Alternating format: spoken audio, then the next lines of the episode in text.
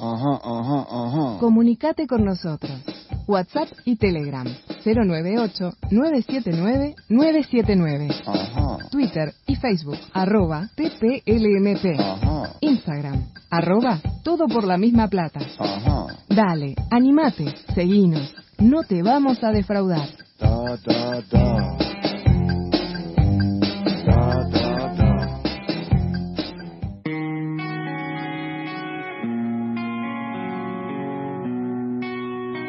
Bueno, Santi, yo te escuchaba en, eh, mientras estábamos escuchando esta hermosa canción, Gentileza de la gente de Montevideo Music Group, donde une a dos de tus preferidos, como lo son Rubén Rada y Fito Páez, que está muy lindo el video, no sé si pudiste verlo. No lo vi el video, no lo vi. Lo grabaron ahí, creo que al costado del cementerio central, creo que es en esa, en esa zona ahí de Barrio Sur. Qué lindo lugar ahí. Lindo, lindo, linda, linda zona, ¿no? Este, te escuchaba hablar algunas cosas de, algunas cosas complejas, ¿no? Este, son Sí. como pensamientos complejos. Pensamientos complejos acerca de Fito Páez. acerca de- y del fútbol también, ¿no? Claro. ¿Y qué otro eh, mejor que, si hablamos de pensamiento complejo, que una de las personas, diría Adusto, que más saben de pensamiento complejo en el mundo, Bernardo. como nuestro colaborador y amigo Bernardo Borkenstein, a quien le damos la bienvenida en este espacio amigo, el primer espacio amigo del 2022, como lo fue el primer espacio amigo del 2021 también, ojo.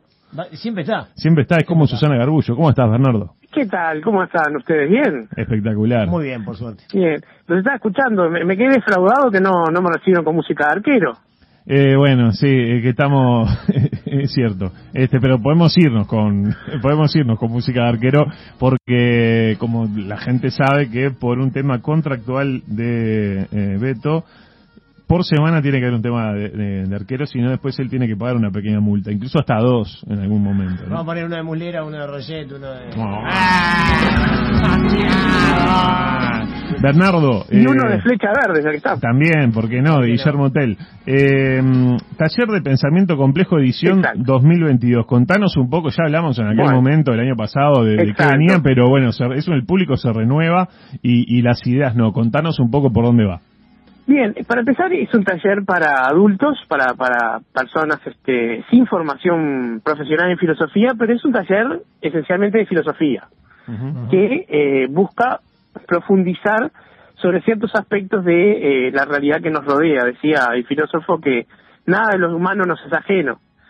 Y una de, las de las grandes cosas que, que hay cuando uno estudia es que estudiar es un proceso muy agradable, muy entretenido y es muy gozoso, es, muy, es un gran placer aprender. Cuando eso no ocurre, pasa por dos cosas, o porque uno no tiene conexión con la materia, o porque no es el momento para estudiarlo. Uno piensa en el liceo que hay materias que le gustan, materias que no, y eso es porque no todos tenemos conexión con todas las materias. Claro. De repente ahora que, no sé, 20, 30 años después, capaz que tendrías otro vínculo con esos conocimientos que adquiriste que capaz que los perdiste enseguida.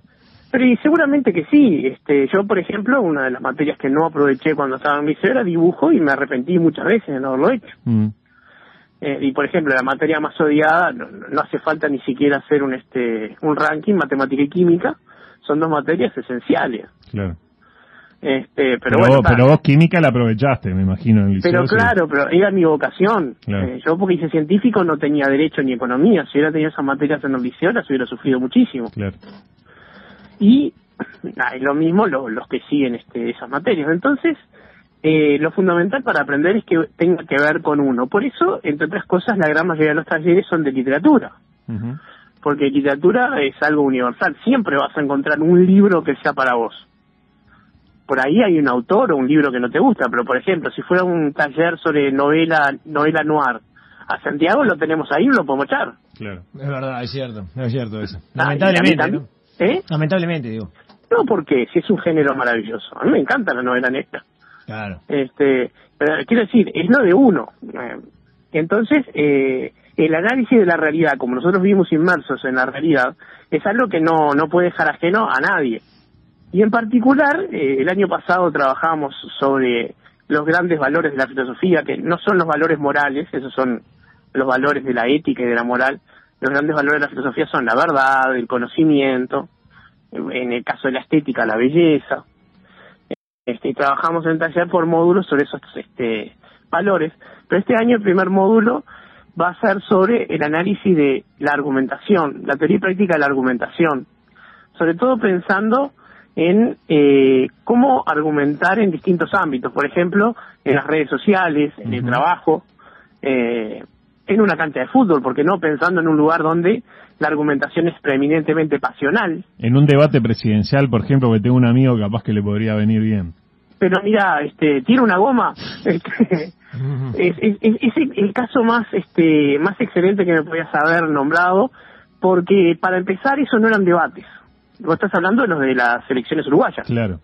Claro, porque un debate, eh, la gente le dice debate a cualquier discusión y se impuso ese, esa acepción, pero un debate es eh, respecto a una antinomia, por ejemplo, a favor o en contra del aborto, a favor o en contra de la línea de tres en el fútbol. Claro. Pero no puede ser un debate contraponer ideas de forma abierta, y muchísimo menos como fue el, el debate más aburrido de la historia de la televisión, que fue el de Daniel Martínez con, con este con la calle Pou, que eran dos personas monologando cada una por la suya, Después con hubo- líneas argumentales que no se cruzaban. Sí, después hubo como un espacio de intercambio ahí que se podían Sí. interrumpir ahí, pero tampoco Eh, salió muy fue bien. el último bloque. Sí, sí, correcto, correcto, Eh, correcto. El más parecido a un debate donde hubo intercambio, pero tampoco fue debate porque la idea es abierta, fue el, el mejor de todos, El que de fue el de Talvi con, Con con Boca Andrade. Sí, sí, sí, estoy de acuerdo.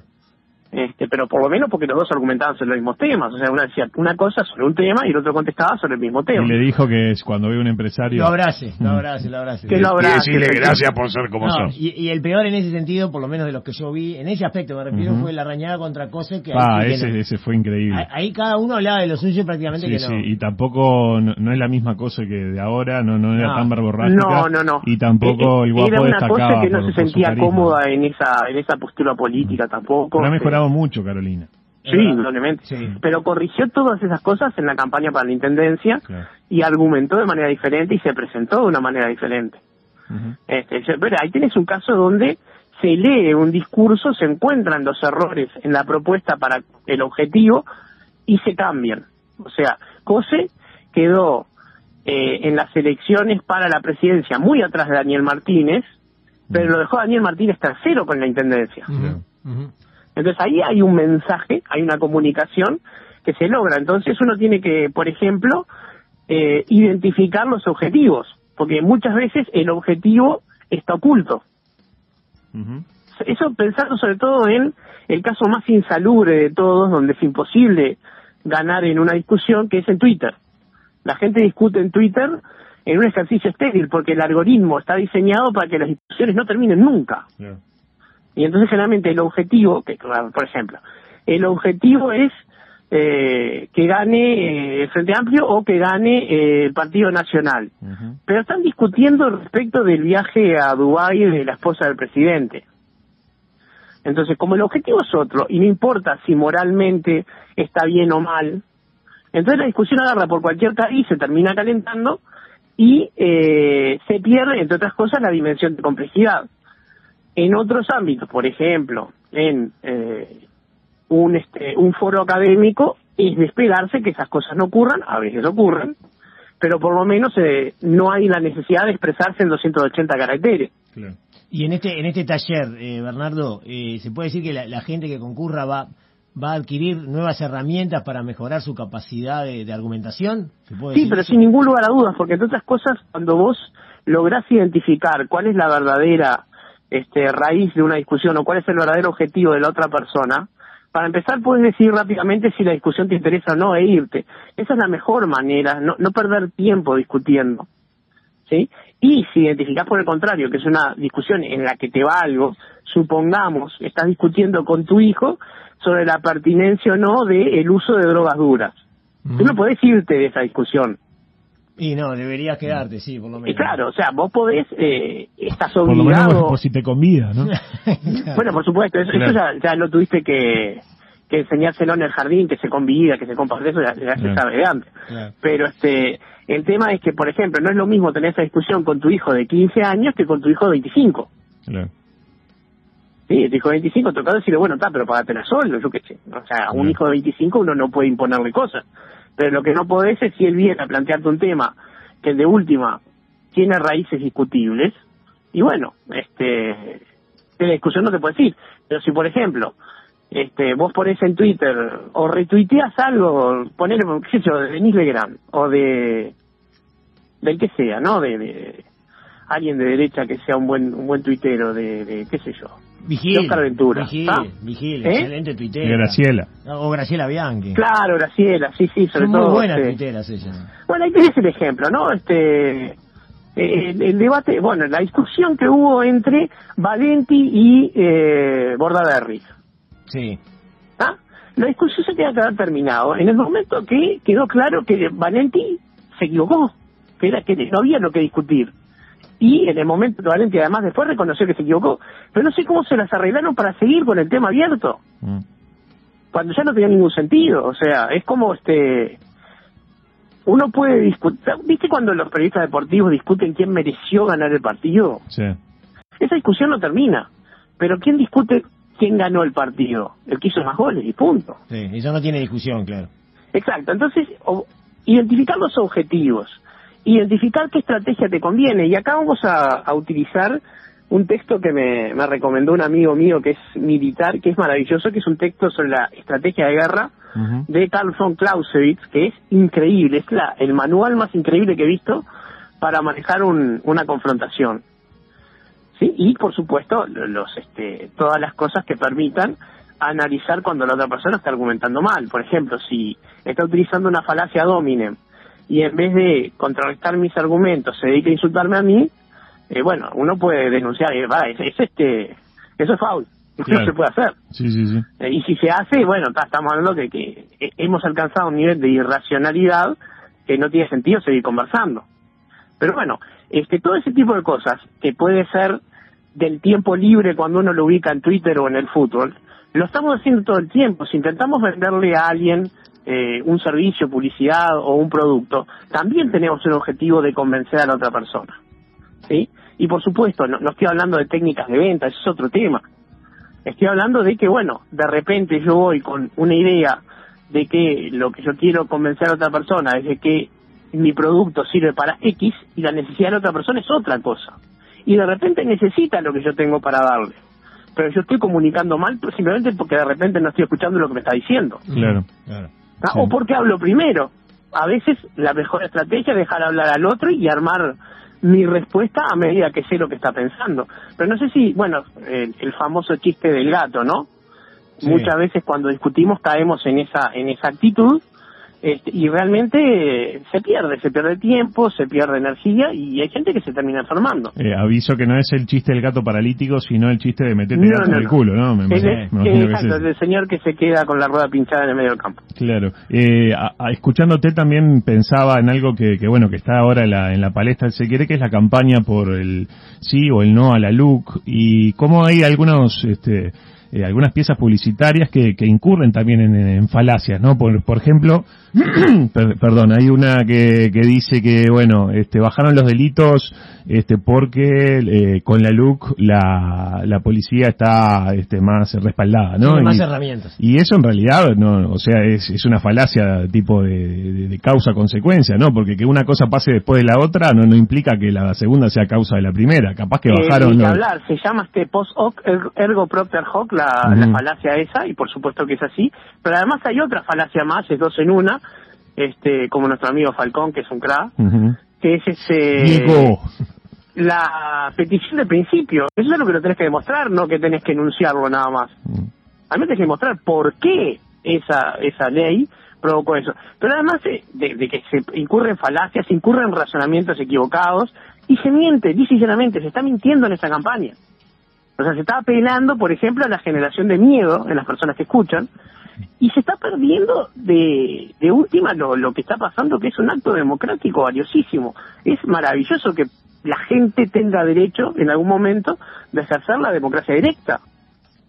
Pero hagámoslo bien, digo, el, el tema es importante, hagámoslo con el respeto que se merece. Cuando decís hagámoslo bien, ¿estás pensando en eh, el rugido de la, de la pantera? No, tampoco irías por ese lado.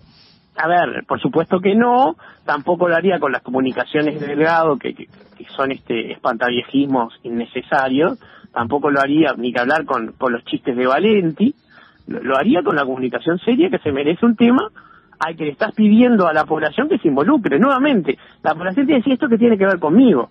Porque lo que no podés, y que está subyacente acá como un verdadero objetivo, es eh, tratar de imponer el tema de que no se están recurriendo algunos artículos de una ley, porque ya de entrada el plebiscito no es contra la ley, sino que esto es un juicio al gobierno. Esto no es un juicio al gobierno, esto es un plebiscito para que la ciudadanía se exprese con 135 artículos de una ley que tiene como 400. Ujú.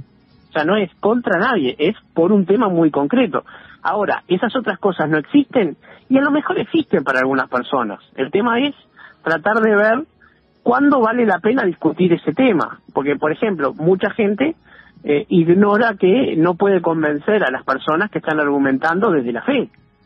O sea, vos imaginate que vas a discutir con un pastor evangélico tratando de enseñarle la dialéctica marxista del materialismo eh, in totum, ¿no? Que no existe ningún tipo de espiritualidad. Y esa discusión no va a ser nunca una discusión, va a ser eterna y va a ser irracional. Y vas a terminar con el tipo exorcizándote. Ya. Tipo la del decanato, más o menos, que no, no, no va a terminar Bueno, nunca. tenés otra, la del decanato. Es- es- pero claro, pero aparte es un tema eh, donde no se argumenta desde ningún tipo de, de racionalidad y que para peor tiene eh, argumentos de los dos lados que son atendibles. Si hay un registro histórico de que el Kurk jugó contra Peñarol, quiere decir que existió al mismo tiempo. Y si hay una carta de un presidente nacional felicitando a Peñarol como si fuera este, el mismo Kurk, también es un hecho histórico.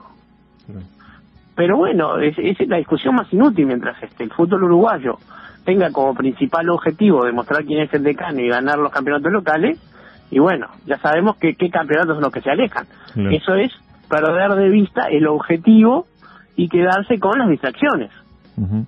Bernardo, si por ahí hay gente que nos está escuchando dice, bueno, la verdad que me gustaría tener como más capacidad crítica para entender algunos fenómenos que ocurren y tener más herramientas para, para poder discutir de una manera hasta si se quiere más inteligente, ¿no? De no, no, no gastar eh, pólvora en chimango. ¿Cómo tiene que hacer para participar de este taller de pensamiento complejo?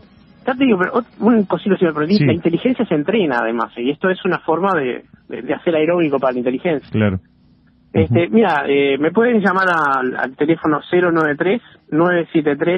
093-973-703 o pueden ubicarme en las redes sociales, eh, arroba de larga ER, de larga ORK, Berborg, o simplemente este en Facebook es con mi nombre, pero en el celular yo contesto enseguida, Bien. 093-973-703. Y contanos cuándo, cuándo arranca y qué día sería como para ver la gente si se puede como Arranca acomodar. la primera semana de marzo, o sea, ya dentro de 15 días más o menos. Y Sí. va a ser los lunes o los miércoles, son dos horarios, a las 18 horas. Y dura y me- una hora y media cada clase. Está bien, nos da bien a nosotros, Santi, salimos acá. Y aparte, eh, recién todo el material y está pensado para eh, personas que trabajan, para adultos que sean cansados de esa hora. No requiere estudiar fuera de las clases, no requiere, salvo las clases prácticas, que son una cada, cada cuatro, cada cinco clases, no requiere leer material extra.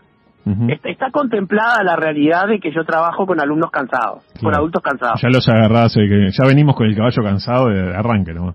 Y bueno, si tenés hijos o nietos y los te estoy cuidando, ni te, ni te quiero decir. Bernardo, eh, muchas gracias por, por estos minutos y No, bueno, este, después contanos un poco este, qué, qué cambios hubo. Me imagino que, que cada año debe ser como un curso diferente también, ¿no? Sí, eh, el tema cambia todos los años. eh, el primer módulo lo propongo yo y el resto voy viendo cuáles son los intereses de los alumnos y me voy adaptando a eso. Perfecto. Bueno, Porque eso es Bernardo, lo que tienen los talleres, ¿viste? que es este, plasticidad en los, en los temas. te mandamos un gran abrazo y como siempre, la próxima vez que tengamos ante una discusión eh, eh, en Twitter sobre si, no sé, si Danubio Defensor es clásico, Claro, sí. si Nacional es más grande que Peñarol, ya sabemos lo que tenemos que hacer. Llamar a Bernardo. Y bueno, Es como eh, ¿cómo no? Call Saul. Better Call Bernardo. Abrazo. Un abrazo, chao, chao.